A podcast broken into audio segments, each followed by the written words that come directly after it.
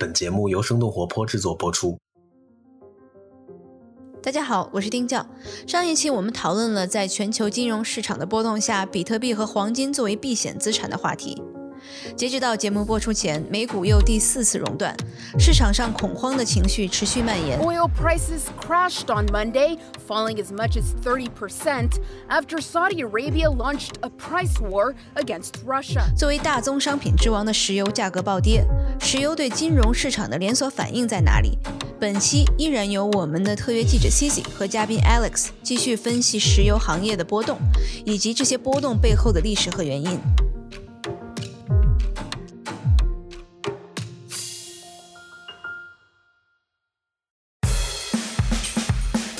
来到生动活泼传媒旗下《硅谷早知道》第四季。这个世界因科技创新而巨变，那就请和我们一起在最前线观察科技创新所带来的变化、影响和机遇。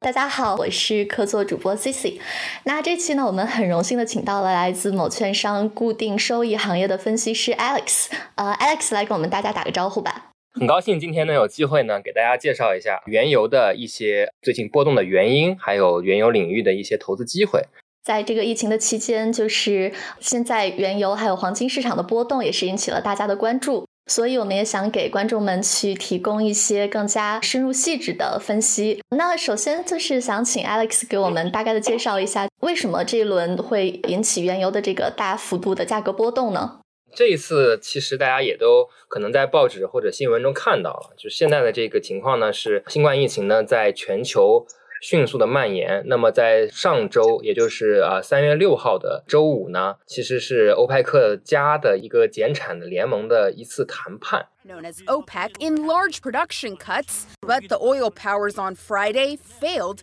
to come to an agreement. 那么这次谈判呢，就是要为下一步欧佩克加这些联盟国对于这个原油的生产是否要进一步的减产达成一个协议。然而，这个协议就破裂了。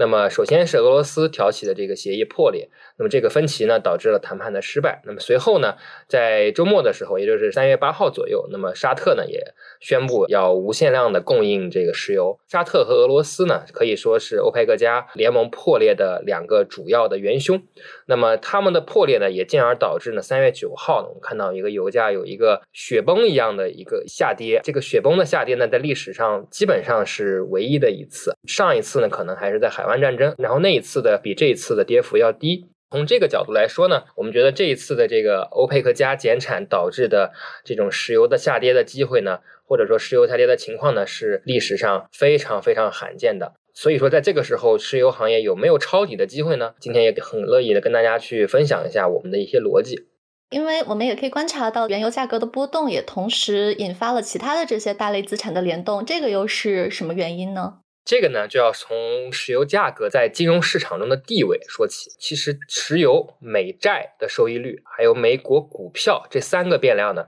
共同决定了全球金融体系的运作。原油呢，其实是大宗商品之母，所以说啊，股票、债券、商品这三个大类资产里边呢。这个商品呢，基本上是跟着原油价格去走的。我们过去把这个历史序列拿出来看一看的话，其实油价的波动呢，跟其他的商品，包括铜啊、铝啊、锌啊，或者是黄金啊这些大宗商品的价格波动呢，基本上是一致的。也就是说，原油的波动会传导到其他大宗商品的这个波动当中去。那么，所以呢，在买黄金的时候，比如说你其实是要考虑原油的波动的啊，这个是很多投资者可能不太清楚的。所以在黄金的最近的这个市场当中呢，也出现了一个很反常的情况，就是黄金出现了一轮暴跌。那么跟黄金的避险的功能呢，其实是发生了一些背离。所以呢，有很多人想着去抄底黄金，最后亏的很多啊。所以说。在投资之前呢，你一定要搞清楚，就是原油价格它的这种中枢的地位。那么你在做所有的资产投资的时候，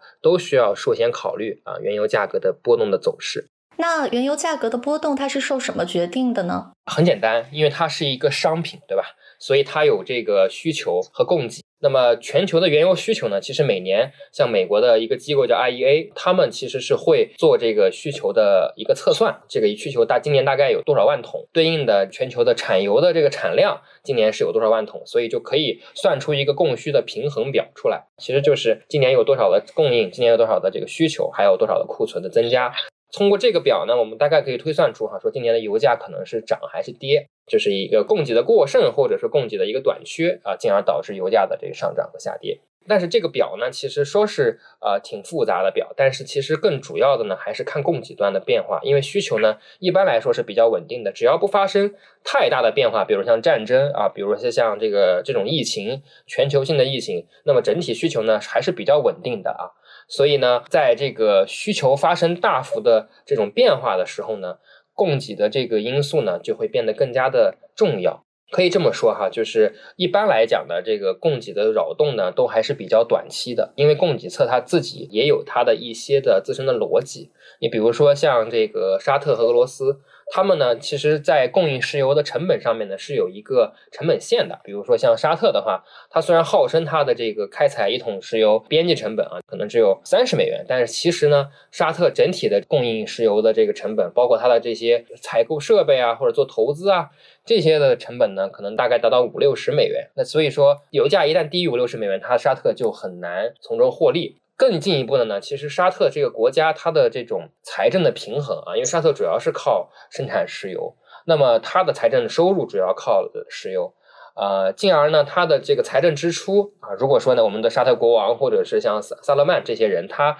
可能就是比较奢侈的消费，比较的荒淫无度的话啊，那么他的这个财政支出呢就会比较的高，从而呢出现财政的问题。所以说，如果油价太长时间位于低位的话，沙特也会扛不住。那么从这个角度来讲呢，猜这个供给的变化，进而猜价格的变动呢，其实也是比较容易的。但是呢，因为全球的这种博弈呢，它不仅是沙特一家的事情，它可能还有俄罗斯的这个情况，还会有美国的情况。基本上现在全球的原油的价格基本上是由这三家来决定的。所以呢，美国、俄罗斯、沙特这三家共同的这种博弈的行为，最后会导致供给的一些扰动。那么这些扰动呢，其实是比较难以预测的。这也是为什么说油价的这个预测，或者说你做原油期货，基本上很难挣钱的原因。如果从现在的疫情的状况来看，疫情对于从供给和需求两侧会产生什么样的影响呢？疫情本身当然是直接影响的是需求了。你比如说像很多的班次都给取消，那么这样的一些影响呢，直接会带来航运需求的下降。那么这个航运呢，现在估计大概是有百分之三十到四十的一个同比下降。那么这样的话，这个航油方这块的需求就掉了很多啊。然后呢，其他的方面呢，你像大家都居家隔离之后呢，就是汽油的消费量其实是有大幅的下降的。那么这一块呢，再叠加航油的这个消费呢，基本上全球原油需求能有个呃百分之二十到三十的下降。虽然说是比较短暂的，可能最多持续到今年二季度吧，但是这个百分之二十的冲击呢，如果你摊到一年来讲，还是挺大的，或者摊到未来五年来讲，都是蛮大的一个影响。那么在这样的一个弱的需求面前呢，其实油价自然的就会下跌哈。我们看到油疫情爆发之后呢，油价也跌了一段时间，但是这个跌幅呢还是比较少的，相比于上周的这个剧烈的波动。这是为什么呢？就是因为上周的剧烈波动主要还是由供给的原因导致的哈，就是因为三月六号的那个谈判破裂呢，进而导致了大家对供给的预期的改变。大家觉得今年的，这个原油的供给可能会上的比较多，甚至开启价格战，这个供给上的就不只是三个月、六个月的事情，可能是一到两年。这个呢，就要说起上一次的欧佩克的价格战呢，是在二零一四年，沙特俄罗斯当时是想去打这个石油战，那么。当时的目的呢，还是说要把美国的这个页岩油给挤出去，说我们这个欧佩克面临一个经济下行的时候呢，需要有一个托底的油价的一个措施。但是呢，其实当时美国那边呢，却是在不顾一切的在增加页岩油投资，然后增加这个页岩油产量。那么沙特这边呢，就感到了很大的威胁，那么进而呢要去抢夺一个市场的份额，所以当时开启了一场价格战，从二零一四年打到了二零一六年，整整打了两年。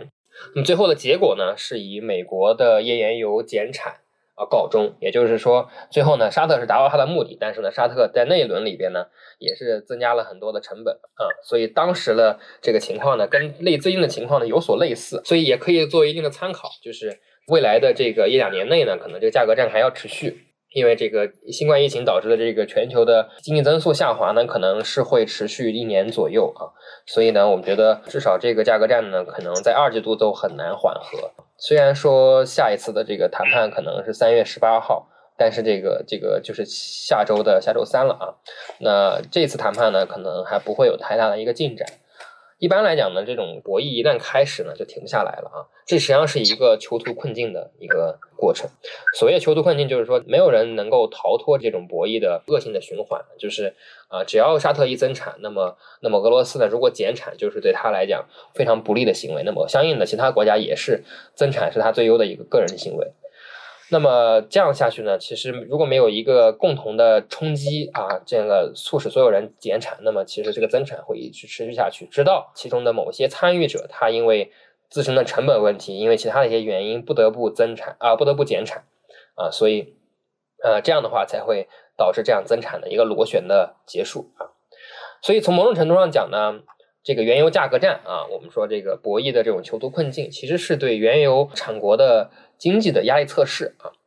其实沙特本身在三月八号的报复性降价和增产的目的呢，是为了让俄罗斯重回谈判桌。但是呢，沙特本身又比俄罗斯更加依赖原油，所以为了维持这个财政平衡，那么沙特也比俄罗斯需要更高的一个油价。我们判断呢，其实油价在三十美元以下的时间不会太久啊，因为沙特的财政平衡成本大概在啊七八十美元。所以呢，这个沙特本身它这种报复性的减产不会太久，它是最先撑不住的国家啊。但是呢，这个短期内可能还是能撑一撑的啊。所以说，在需求好转之前呢，沙特俄罗斯回到谈判桌的这个概率呢还是比较小的啊。所以我们觉得这个需求呢才是决定油价的目前的一个关键因素了，因为大家都进入了这种啊这种恶性循环当中了。那只有需求的改善，可能才会使得呃这个大家。就是放弃，或者说边际上觉得这个继续打下去也没有太大意太多意义的啊。那么就下一步呢，就是说其实要判断海外疫情的扩散的一个影响啊。我刚才说了，大概这个需求的影响会持续一年，但是具体到啊到底是一年还是两年或者更长呢？这个取决于这次疫情是否会发酵成一些国家的债务危机、经济危机乃至金融危机。这个话题呢说来就更大了哈，所以说。在今天在在这里呢，我可能也不会太过多的展开。反正总而言之吧，就是呃，俄罗斯他是最先想打这个石油战的。那么他呢，主要是因为普京呢是这个象棋大师哈，他呃跟沙特打这个价格战呢，其实就是落井下石啊。其实不止针对沙特啊，其实是针对美国的哈，因为美国现在是世界上第一大产油国。那么美国的自给自足这种产量呢，其实一天可以达到一千七百万桶。这种一千七百万桶的产量是啊，远高于沙特的一千两百万桶的每天。所以目前呢，这个美国的市场份额也是最高。这个主要得益于美国的自身的页岩油的成本呢比较低，那么它在这个低油价下面也可以依然的去增产啊。所以说，在过去的两年里边，抢占了很多的市场份额。这个抢占了很多的市场份额，就给沙特带来很大压力了，对吧？沙特毕竟是欧佩克的老大，看着美国这样一直抢下去，可能也不是沙特所愿意看到的。但是呢，事情背后的始作俑者呢，其实是俄罗斯哈。所以我们说，整个这三方博弈呢，其实是很有意思的一个事情啊。其实有很多背后的一些小道消息和故事，在这里呢就不去多说这些了。那么，呃，往后来看呢，其实这个石油油气行业呢，对美国来讲还还是非常重要的。那么，这也就是为什么解释了。啊，上周我们说这个油价暴跌那一天呢，其实美国的股市呢也发生了一次熔断啊。美国的股票市场呢，基本上有百分之十五到二十的比重啊，市值的比重是油气公司。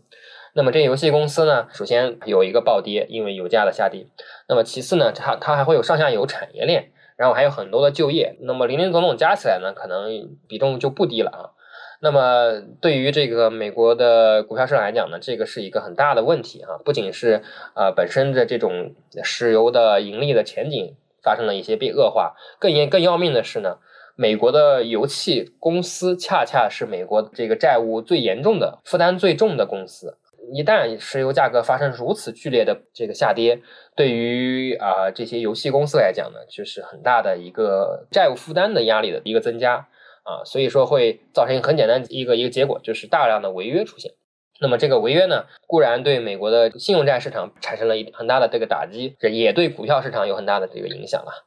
啊，因为本身债务问题呢是一个其实是一个金融系统的问题啊，就是如果债务出现了一个所谓的一个呃雪崩一样的情况的话，其实整个金融系统都逃不掉的啊，就是它是一个链条。啊，所以就我们说，油气固然是一类公司，固然是一个不大的一个品种，但是呢，这个油气它所链接的金融行业可能还确实影响非常深远的啊。所以说，发生这种金融危机的还是有一定可能性这个就看现在嗯美国方面，尤其是美联储到底是能够有多么强硬的一些措施出台啊，不只是说降息啊，我们说降息其实对于目前的比如缓解油价也好，或者缓解疫情也好，其实都没有什么用啊。更重要的是说这个给市场输入一些流动性，甚至呢直接下场。啊，去买股票啊，就是美联储直接去买这个美国的股票，或者买美国的一些信用债。但是这些呢，其实是受到了美联储法案的，就是美联储它的规章制度的一些约束，所以呃，很很难去做一个突破。所以说，现在的僵局就在这里，就是看美联储到底有多大的能耐啊，能够挽救这个狂澜啊。如果说它的手段有限的话呢，我觉得可能进一步发展金融危机的可能性也是比较大的啊。那 Alex 能帮我们大概分析或者预测一下接下来一段时间这个油价的走势吗？嗯，刚才正如我所说哈，就是油价这个短期内呢是看什么时候疫情能够结束，需求能够好转，那么大家的预期能够好转，这个的标志呢就是海外疫情的新增确诊病例数出现趋势性下行。我们说武汉的这个或者说整个中国吧。啊，这个新增病例数呢，大概是在二月中旬、二二月上旬左右呢，出现了一个拐点。照理推呢，其实海外疫情呢也差不多应该在三月中旬到下旬出现一个拐点。但是目前呢，麻烦的是，像欧洲地区呢，其实出现了一个加速上升的态势。这个也原因大家也都清楚啊，就是因为他们的隔离措施不够到位。这些呢，啊，就会导致一个什么问题呢？就是可能海外的新增病例数可能还会有一个加速赶顶的过程啊，见顶的这个时间呢，可能要再延后。所以这个这个对于后面需求的一个抬升呢，其实不利的一个事情。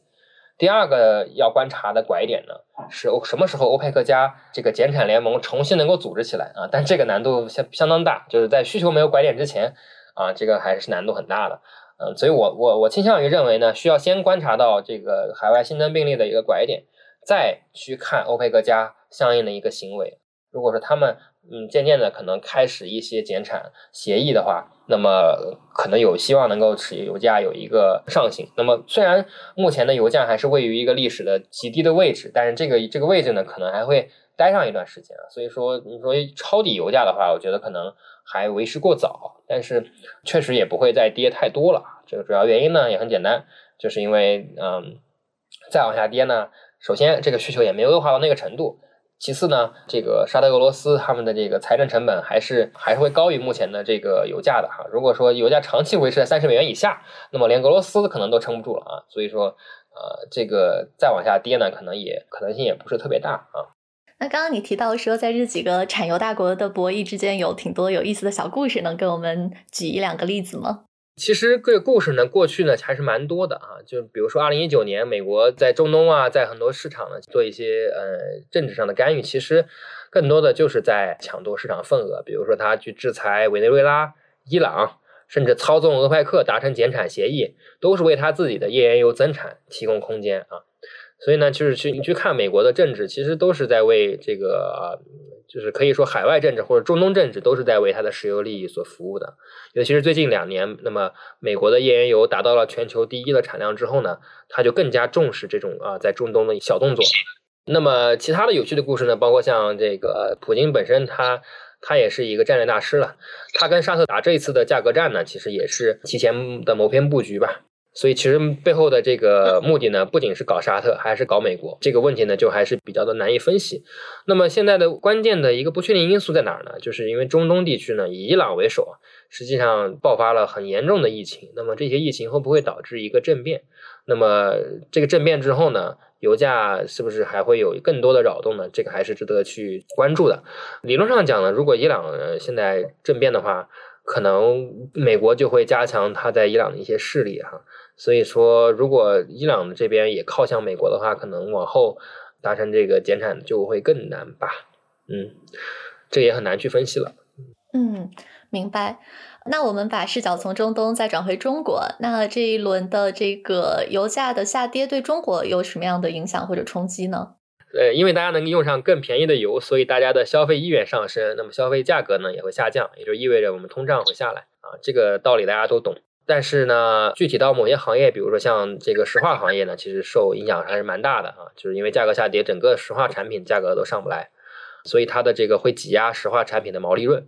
所以，包括像中石油、中石化，对吧？在当时，在三月九号那天都有一个暴跌。那么，其他的一些能化行业都是受到影响的，比如像天然气，比如像一些替代的能源，甚至像新能源，都可能受到一定的负面冲击。好处呢，就是其他的一些这个交运行业，比如像这个航空啊，比如像这个航运啊，这些都都是有很大的促进的。其实像航空的话，受到疫情影响，已经跌了一段时间了。那么最近呢，这个因为油价下行呢，可能又有一定的这个上涨的空间。还有的像这个油运板块啊，这个这个是一个比较小众的板块，但是呢，因为机会也是蛮蛮多的，就是因为呃，我们说中国其实在二零一四到一六年呢。是有过一次囤油行为的啊，那次囤油呢，也是因为价格越跌越越跌越低，越跌越低啊，油价跌得很低之后呢，做一个原油套利就有利可图了。具体怎么套利呢？大概意思就是你在这个期货市场上卖出一个远期的这个合约，在现货市场上再去买入啊，然后买了这个这个原油呢，你就放在你的海上的这个油轮里，然后这个油轮就等着六个月，六个月之后呢，再去期货市场上做一个交割。那么这样的话，就赚一个中间的这个期限价差啊。我们说这个期货和现货中间的一个价差，那么这个价差呢，现在是有利可图的啊。比如说像你呃，现在要要要囤一桶油的话啊，一桶油大概是两美元的一个储藏成本啊，两美元六个月。现在的这个期限价差呢，可能在六美元左右。那么你这样的话，你一桶就可以净赚四美元，这样一个无风险套利。这个主要是因为它是无风险行为，所以很多人都在做啊，那么就会导致一个什么结果呢？就是大家都去做的情况下，航运的这个储油成本呢就会上升啊。我们说这个油轮的价格、运价或者租金价格就会上升。那么进而呢，最后挤压期限价差套利的机会，嗯，最后呢就是无利可图。当然，现在这个呃还是有利可图的啊，所以我们说看到有一些有一些人正正在做这个事情啊。那么呃，如果长期的维持在呃这样的一个价差下面呢，其实还是有很大的机会的啊。上一次来讲呢，其实二零一六年啊，我们说当时原油价格还是位于一个历史的低位。那么中国干了一个什么事儿呢？中国把这个成品油价格调到了四十美元的这个地板价，就是说在四十美元之下呢，这个原油价格就不跟着动了啊。那么这一次到底原油价格现在还是在四十美元以下嘛？所以会不会我们的成品油也不再往下调价了呢？我觉得这个可能性倒不一定哈，就是因为其实现在的这个这个中国呢，它有面临着不一样的诉求。那么当时呢，二零一六年来讲呢，中国当时面临着很大的通缩压力。那么如果油价再这么跌的话，其其实是会拖拽其他的大宗商品价格。那么在中国这边呢，其实是会造成很多的呃，当时是已经出现了很严重的一个衰退的一个一个风险。那么呢，就是通过成品油调价机制呢，能够把这个风险给它。稍微缓解一下。那么目前来看呢，目前中国还不存在衰退的风险，所以原油价格下跌呢，对于整个的降低，我们都说通胀也好，降低啊企业成本也好，都是有利的。所以这一次的我们成品油可能会跟着原油价格一起往下调。嗯，那在这样的一个趋势之下，就是比如说跟原油相关有哪一些投资机会，或者有哪一些风险分散的一些机会呢？油价嘛，那当然是刚才说的石化行业受损比较多了。比如像上游的开采啊、油田的服务啊，还有中游的一些石油加工，这些都是受损的啊。所以说要要规避这些行业。那么像下游的一些消费行业就还是比较利好的。所以目前来看呢，其实中国整个的今年的投资机会还是在这个消费端啊，就是说内需可能会比外需更好。然后就是跟工业品相关的领域呢，相对会差一些。那么跟这个普通消费品相关的领域会好。那呃，如果是对于我们，就是我们的听众很多是做跟出海相关的这些业务，那就是比如说以出海的这个产业或者是贸易相关的这些领域，在这个油价波动的趋势之下，有什么投资的建议，或者是一些具体的这个风险规避的一些建议呢？那么在其他的一些领域呢，我觉得像跟能化相关的一些加工的行业，就是还是要规避一下，因为整个这个低油价可能维持们比较久，那么。你要是做这个单纯做加工的话，其实还是比较无利可图的啊，就还是比较倾向于大家做一些消费端的，或者说农产品相关的投资。这个跟这个石油没关系了。当然，更多的相关性呢是在于今年的这个农产品价格可能是一个上涨的机会。那么，相比工业品的农业品的这个投资会更有性价比一些。比如说，呃，国际贸易相关会有什么样的影响呢？因为你刚刚也提到了这个对运价的有一些影响。我刚才说的运价是说这个原油的油轮哈，油轮的运价可能会提升，因为其实之前的油价偏高的时候呢，其实大家的这个需求量还是比较小的，库存呢可能相对还是比较低的。那么到这个原油价格上来之后呢，很多国家愿意囤库存了，对于这个油轮的储藏的这个需求就会上升。你说对于国际贸易的影响的话，我觉得本身的直接影响，那就是大家对于前景的预期更加的悲观了，所以就是更不愿意去做一些国际贸易的呃这个投资了。这个角度来讲呢，其实是不太不太好的啊。其实这个也没办法，因为今年本身就是外需的一个下行，然后然后再加加上原油的这个价格下跌呢，其实大家更不愿意去啊做一些投资，怎么样？我觉得影响了很多的人的投资信心。所以你像做贸易的话，你也不愿意在这个时候去增加产能，但是这个时候可能是做一些业务扩展的好机会啊。就因为很多的地区呢，其实是出现了疫情，那么其实我们国家相对来说疫情可控的情况下，那么我们的这种供应链的机会就会显现。所以在这里呢，我想跟大家就多去聊一下这个供应链的问题啊，就是因为其实现在中国，我们说这个供应链在欧美和发达国其他发达国家之间呢，其实是一个很重要的一个桥梁。相比于这个二零零零年的时候呢，我们现在真的是地位上升了很多。如果我们去做一个全球价值链的分析的话，我们会发现，其实中国现在的位置啊，是一个中枢的位置啊，是取代了之前的日本的一个位置，然后成为了一个欧美和其他国家中枢的一个位置。那么在这样的一个前提下呢，如果中国这边疫情相对来说可控，那么很多国家是会进一步的把产业链往中国去转移的啊，因为举个生动的例子，就是意大利的啊，我们说的这个法拉利公司。那么以前呢，大家觉得说法拉利只能在意大利生产，那现在意大利要挂了怎么办呢？法拉利啊就会把工厂慢慢的往外迁，对吧？这是个极端的例子了，就是说啊，这个意大利长期的处于这种 lockdown 当中，就处于一个封锁当中，那么他会把这个工厂往外迁，那往哪迁呢？那嗯，看一看，对吧？那德国，嗯，也可能可能是个选择，但是德国可能也有很很重的疫情，那么要不考虑一下中国，对吧？就是会有一些海外的企业来中国投资的一个机会。那么另一方面呢，其实中国的这个企业家们也很有机会出海。比如说在意大利设厂，那么如果中国人他这个呃隔离得当的话，哈，就是说他的这种竞争力会比意大利的本土企业要强，那么进而去抢占意大利的一些这个行业的机会。嗯，那非常感谢 Alex 的分享，然后也非常感谢大家收听我们这一期的节目，那我们下一期再见，谢谢。今天的节目就到这里。这期节目除了主播和嘉宾的努力，也感谢我们团队的迪卡布里辛和 Luke，他们在最短的时间内完成了节目后期制作。还感谢小爱，小爱帮忙把音频上传到所有的平台，他同时也是生小英这个账号背后的小伙伴。请大家也在您所喜爱的音频平台上订阅《硅谷早知道》新的一季，关键词是《硅谷早知道》第四季，或者帮我们点赞打分。如果觉得节目有价值，也请转发给您一两位朋友们。也请大家继续关注我们之后的报道。